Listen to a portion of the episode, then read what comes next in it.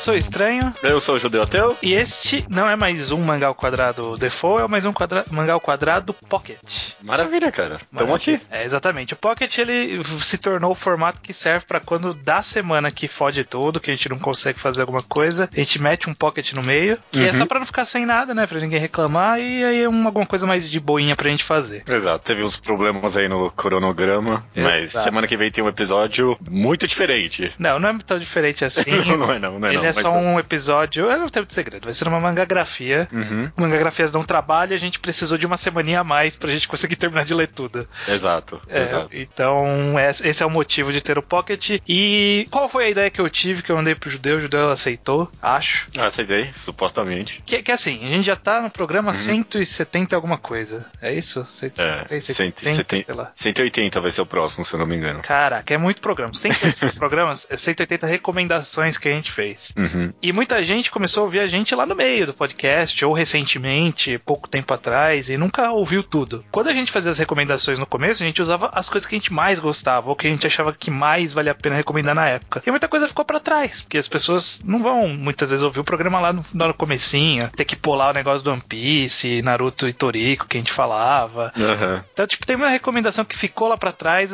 e às vezes a gente não usa muito de exemplo, mas a gente às vezes gosta, às vezes não, né? É isso que a gente vai discutir aqui, que é justamente vamos revisitar algumas recomendações e esse vai ser uma, uma minissérie. A gente vai sempre fazer esse programa quando a gente não tiver ideia, a gente mete essa cara pra quebrar, que a gente vai indo de 10 em 10. É, de 10 em 10. Ou sei lá, né? Às vezes, se a gente tiver tempo, manda um pocket a mais, Numa tirando semana. episódio na semana, né? Quando a gente tiver de boa, a gente quiser dar uma revisitada nas recomendações. Então, é um, é um novo quadro que pode ter de vez em quando, talvez não. Exato. Então a gente a ideia é a gente pegar os 10 primeiras recomendações e daí pra frente fazer de 10 em 10 no futuro, quem sabe, Uhum. é, e ver uma a uma, relembrar o que é a recomendação, porque às vezes as pessoas não conhecem, e opinar o que a gente a- ainda acha, se a nossa opinião mudou desde então, às vezes a, a obra estava em publicação, ela continuou, se a gente recomendaria ainda hoje ou não, a gente vai revisitar, simplesmente revisitar. É, ver o que a gente achava também na época, né? Exato. Então vamos começar com a primeira recomendação da história do Mangá ao Quadrado, que foi uma recomendação minha de Green Blood.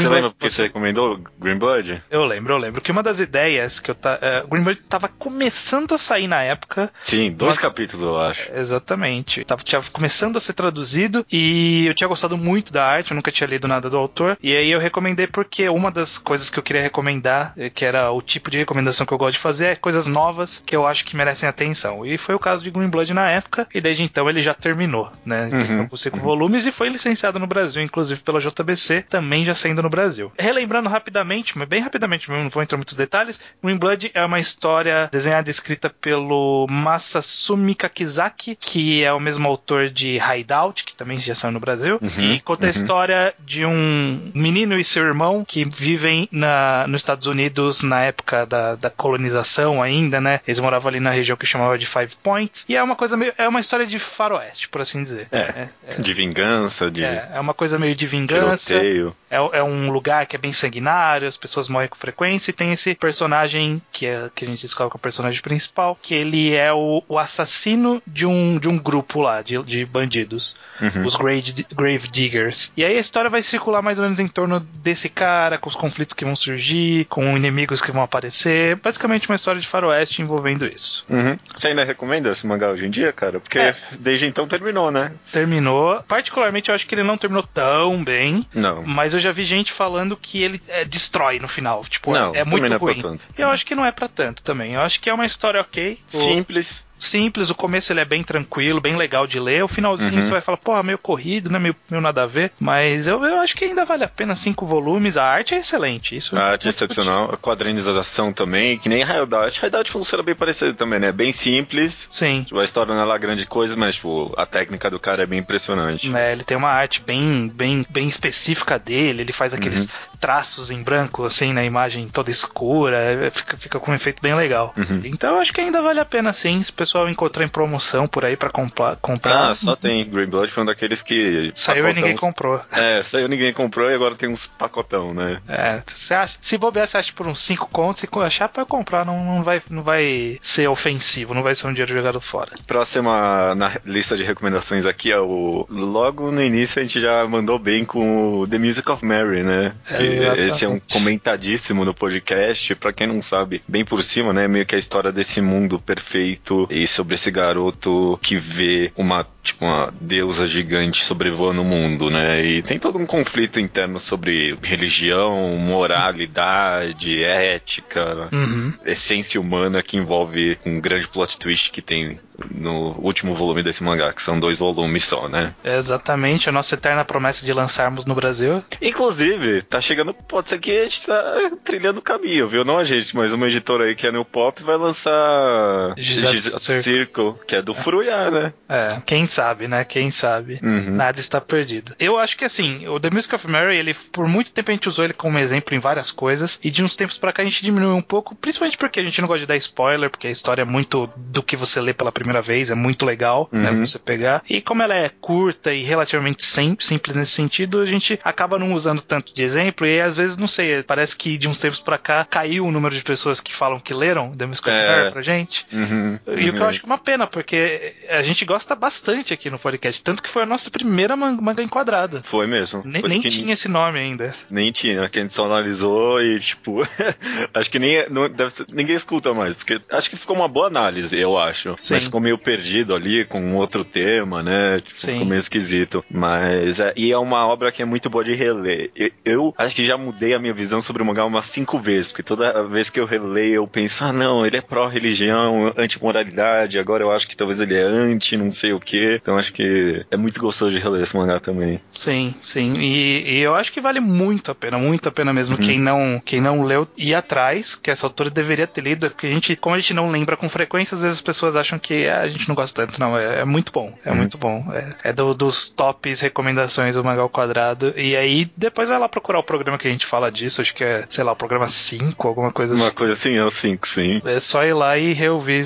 nossa discussão depois de ler. A terceira recomendação foi minha novamente, foi Hiroshima, a cidade da calmaria. Uhum. Novamente no estilo de tentar fazer, pegar alguma coisa que tava saindo na época, né? Tinha acabado de sair no Brasil e eu tinha li, eu tinha acabado de ler pela internet, e aí, tipo, uma semana depois anunciaram que ia sair no Brasil, aí um tempinho depois tinha saído. Que é uma história.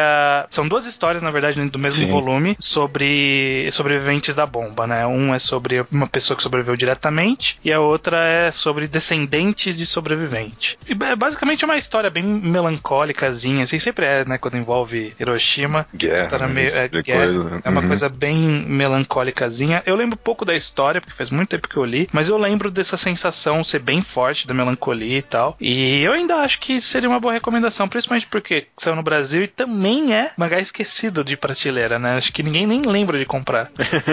É, não, cara, não. É, ainda, você ainda acha por aí, eu, eu fui comprar bem depois dessa recomendação, eu, eu lembrei da leitura muito boa mesmo, viu? A arte muito agradável e é, é, tipo, conta essa história de Hiroshima de um jeito bem diferente no final das contas, né? Sim. Porque, sei lá, se comparar com, sei lá, Game Descalços, que é essa história bem dramática mesmo, Sim. né? E mostra os horrores, não é sobre os horrores, é sobre mais, tipo, as pessoas mesmo, é algo muito pessoal, assim, É. e então, Como foi depois, né? Uhum, Não é uhum. tipo, não é o período da, de você se recuperar da destruição física, né? Da cidade se recuperar e você Uhum. sofrer, como é o caso de Gen. É de você se recuperar emocionalmente, né? Como isso afe- afeta a sua vida de outras formas, né? Uhum. Então, é, eu acho, ainda acho que é uma história muito boa que também valeria a pena ser lida. Próximo aqui na lista, quem diria é Gon, né? É. Samaga Gon, que incrivelmente também é um que a gente comenta muito pouco, mas eu gosto muito dessa é a história do Gon, esse dinossauro bem caricato e que ele cai na Terra ali, meio que vindo de um meteoro, e conta tipo umas aventuras dele com os outros animais, né? O interessante é que É. não tem fala nenhuma nesse É. mangá, nem onomatopeia, nem nada, e ele tem uma arte incrivelmente realista, né? O Gon Sim. é o único animal que, tipo, ele é mais caricato, mas todo o resto, toda a natureza todos os outros animais são retratados, tipo, extremamente realistas, né? E o que é mais impressionante é que é realista e o autor consegue colocar cara de medo, de espanto nos animais, é muito engraçado. É muito bom, Porque cara. é o Gon, ele surge na.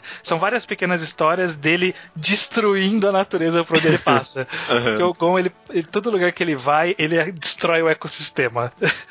é muito engraçado, porque tipo, ele não tem a noção que ele tá acabando com a natureza, sabe? né? Tipo, acaba com todo mundo ali, meio que sem querer, às vezes meio por querer, porque o Gon, ele é meio que essa criatura meio malévola até um pouco, né? Sim, sim. Aham. Talvez até, até um, eu nunca parei pra pensar, mas talvez tenha até um comentário meio ecológico aí, eu não sei dizer. É, talvez.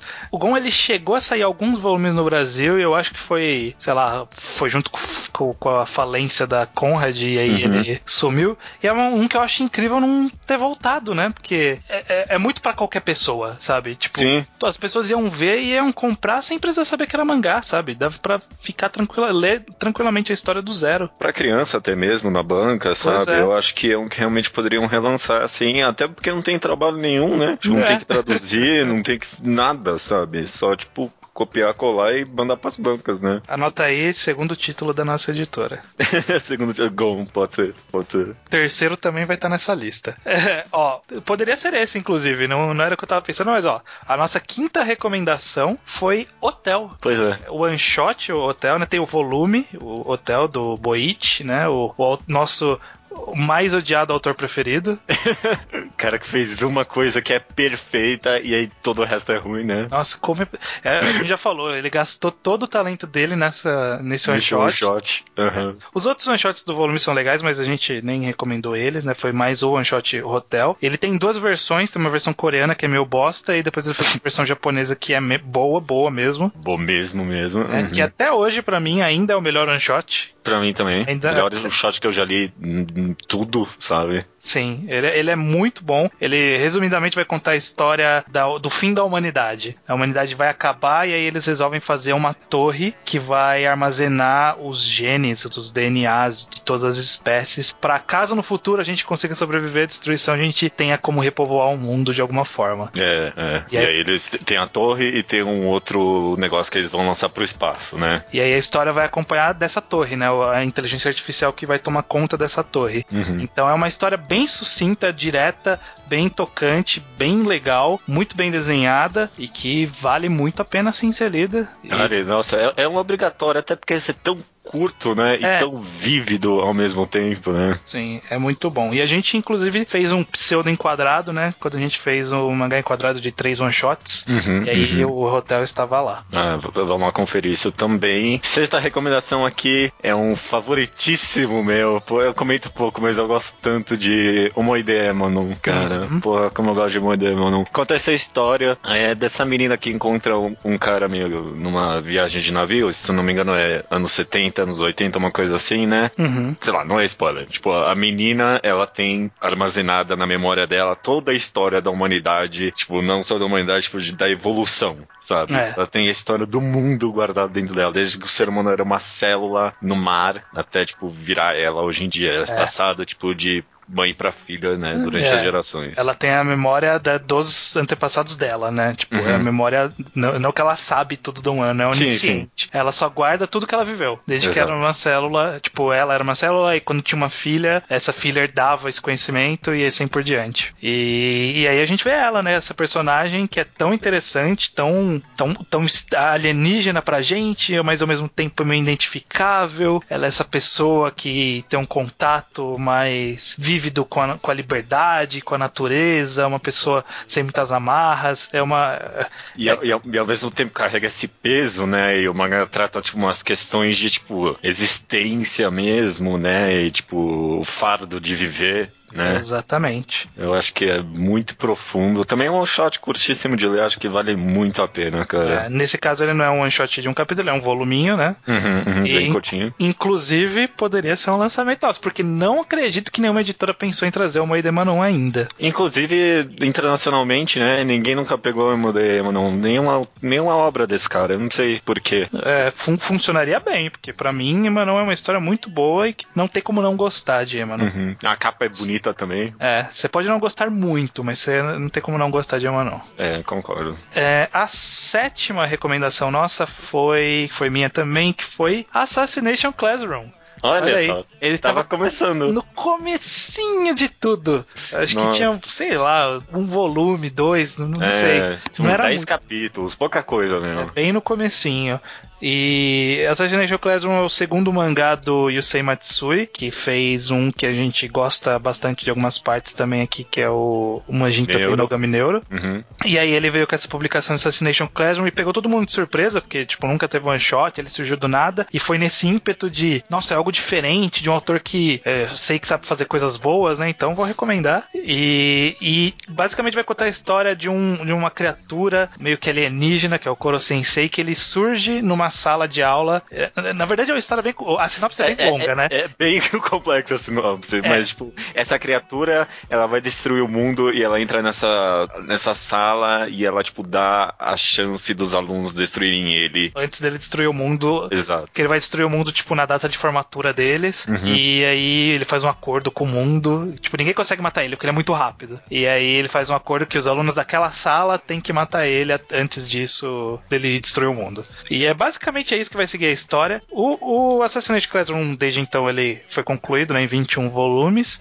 Há pouco tempo, não faz muito tempo que foi concluído. É... Você ainda acha que é uma recomendação válida hoje em dia? Que já terminou, né? É, Realmente. Eu ainda acho que é uma recomendação válida. Talvez não fosse recomendar. Se, se, se, se eu não tivesse recomendado no começo, eu não, talvez não fosse recomendar agora, por ser longo. Uhum. Foi no começo, eu acho que ainda é válido. E assim, a gente foi, foi muito injusto com o Assassination Classroom ao longo da, da publicação dele, né? Sim. Que a gente ficou muito esperando Neuro de novo, né? Porque o Neuro tem um arco muito bom que a gente já fez um enquadrado, que é o arco do Hall. E é um arco que é muito bom. E a gente é. ficava todo arco que parecia que ia seguir por um caminho parecido, a gente falava, olha aí, vai vir o arco do Hal. E aí, tipo, nunca vinha. nunca vinha. E nunca veio no final das contas, né? No final das contas, eu acho que o mangá não teve nenhum arco tão extenso e tão complexo, então uma coisa levou a outra, que nem é o Hal. Mas ele teve vários momentos que eu, tipo, bati a palma, sabe? Pô, parabéns Sim. que você teve a coragem de fazer isso. E. Ah, mas no final, eu, eu não sei, eu não sou tão fã de Assassination Classroom. É, eu, no final, eu não acho ele excelente. Uhum. Eu acho que é uma leitura agradável, tem alguns momentos legais. E dentro da proposta que ele se colocou, eu, eu acho que ele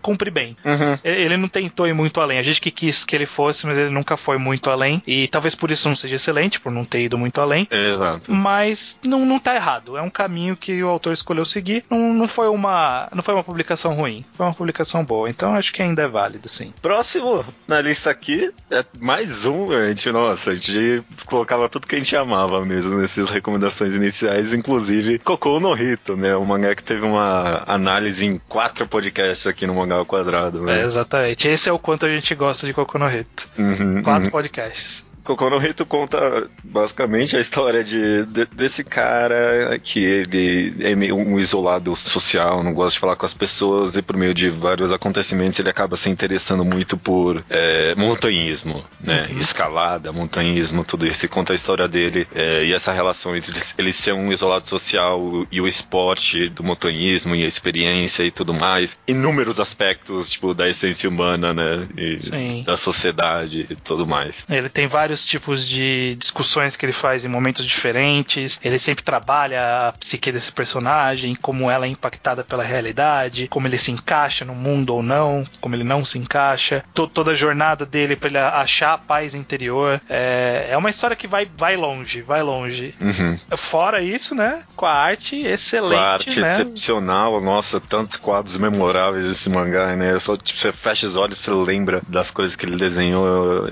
Mas, tipo, é, cara, a arte é só realmente um complemento à história que é fantástica, né? Porque Sim. É, é um complemento outro. Esse mangá é, é, bom demais, um dos poucos mangás aqui que eu dei nota 10 no final das contas. Sim, ele não é perfeito, mas ainda assim merecia um 10. É, exato. O, tudo que ele tem de bom é muito. superem muito os problemas que ele tem.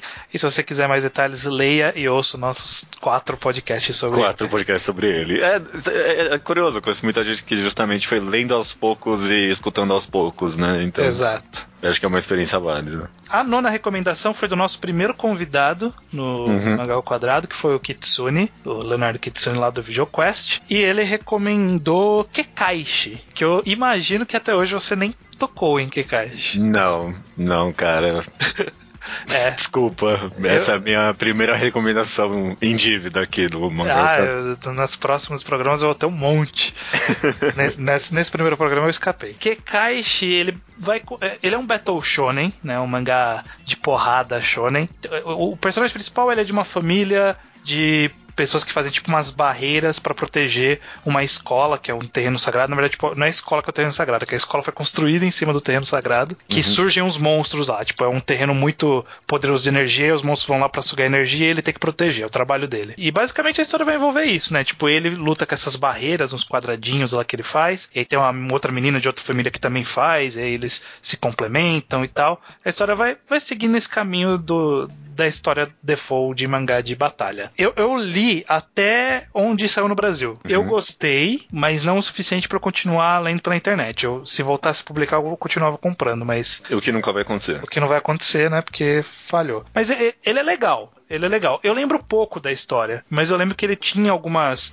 Tipo, ele começava meio padrão, até meio chatinho, e aí em um determinado ponto, tipo, a autora falava: Não, é, essa história ela é mais do que parece. Entendi. E aí tinha alguns conceitos interessantes, tinha umas viradas legais. Ele usava bem os poderes, até onde eu sei, né? Tipo, meio que limitado os negócios de barreiras, ele fazia algo interessante, não era? Mas é, não um personagem, a menina mais fazia. O personagem principal ele era mais força bruta mesmo. Ah, tá. E aí tem algumas viradas, tipo, o personagem principal, ele, ele tenta meio que resolver o problema mais rápido do que no mangá de batalha normal, sabe? Uhum. Tipo, ele tenta atacar o problema de uma forma diferente. Tem, tem vários conceitos legais que eu lembro pouco, mas eu suponho que seja bom porque a, a obra seguinte da autora, que é o Birdman, que a gente vai recomendar lá na frente, Aham. ele é- é- eu vejo que a autora sabe mais ou menos o que ela faz. Então, eu suponho que Kakashi seja bom até o final, mas eu não li até o final pra poder falar. Ok, cara, ok. Se alguém tá procurando um shonen simplesão, vale a pena. É exato. O último dessa, desse primeiro programa é mais um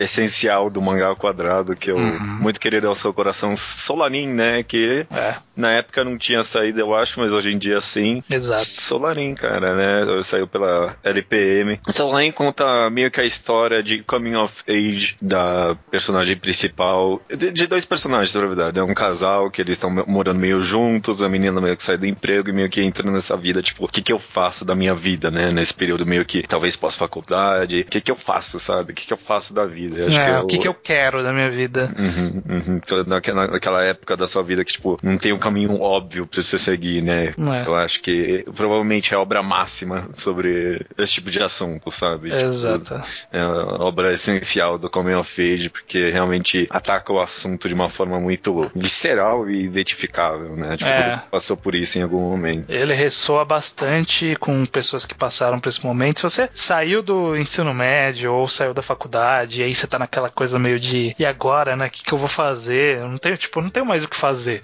Aca- Acabou o que eu tinha planejado pra vida. E é. E o Solanin é mais ou menos desse período da vida, né? De você tentar se entender, né? Entender esse momento e tal. É, é uma obra do Inio Asano, que é um autor que a gente viria a recomendar e falar com muita frequência, né? Um dos nossos Sim. autores preferidos. E, e Solanin é a minha obra preferida dele ainda, embora cause controvérsia essa escolha. Ok. Mas é, eu acho que ela ressoa bastante comigo. Da primeira vez que eu li até hoje, eu, eu me recordando, é uma história que eu gosto muito. Foi fora a- um- uma outra cena de um outro mangá, foi o único mangá que eu chorei lendo. É, é difícil de acontecer. E, e eu nem tava, tipo, fragilizado na época, não foi porque, sabe, tipo, ah, eu tô numa fase meio bad, eu li e chorei. Não, eu, tipo, tava de boa e aí eu li e chorei. Eu, eu acho que é uma história muito boa, dois volumes, dá pra ir atrás e pegar. Não sei se no Brasil ainda tá fácil de achar. Parece que a LPM tinha republicado, feito uma reimpressão, mas eu não sei se, se tá fácil de achar ou não. Mas Aqui se achar. Paulo, bom. vira e mexe eu ainda vejo nas bancas, não é tão difícil, não. É, então acho que dá pra achar. Dá, Dá pra pra ir achar, atrás e, e precisa ir atrás, porque é uma história que eu gosto bastante. Eu não sei você, mas pra mim também foi 10. Eu acho Não que é um- judeu não. Deve não ter é sido um uns- 10 na minha lista aqui, não, mas é, tá- tá- é bem alto, é bem alto. Inclusive tem um mangá enquadrado, que eu não sei se é bom não, porque eu nunca mais escutei, não. É verdade, faz muito tempo que a gente gravou. Foi um dos primeiros também mangás enquadrados. Uhum. E dá pra ir lá pra trás pra ouvir. Maravilha, cara. Terminamos então aqui essa primeira iteração desse quadro que não tem nome, né? Exato, é. É revisitando recomendações. Revisitando recomendações, ok. E saímos desse programa com pelo menos cinco mangás aí pra publicar É. no Brasil. Eu tava pensando aqui, a gente também vai ter que fazer esse quadro, no mínimo, menos do que, tipo, uma vez a cada dez, né? Porque senão a gente nunca vai alcançar. é verdade, é verdade. A gente vê, é, a gente vê isso aí. Tipo, é uma tarefa, tipo, nunca vai acontecer, sabe? É, só se tiver uns semanas, uns segundos potências aí no meio, aí dá pra né, não, não pra ficar muito pra trás. Mas a gente vê, a gente vê. Vamos Só ver. nasceu a ideia, não sei nem se o pessoal vai gostar, às vezes a gente joga fora e nunca mais faz porque todo mundo achou uma merda. Ou não, né?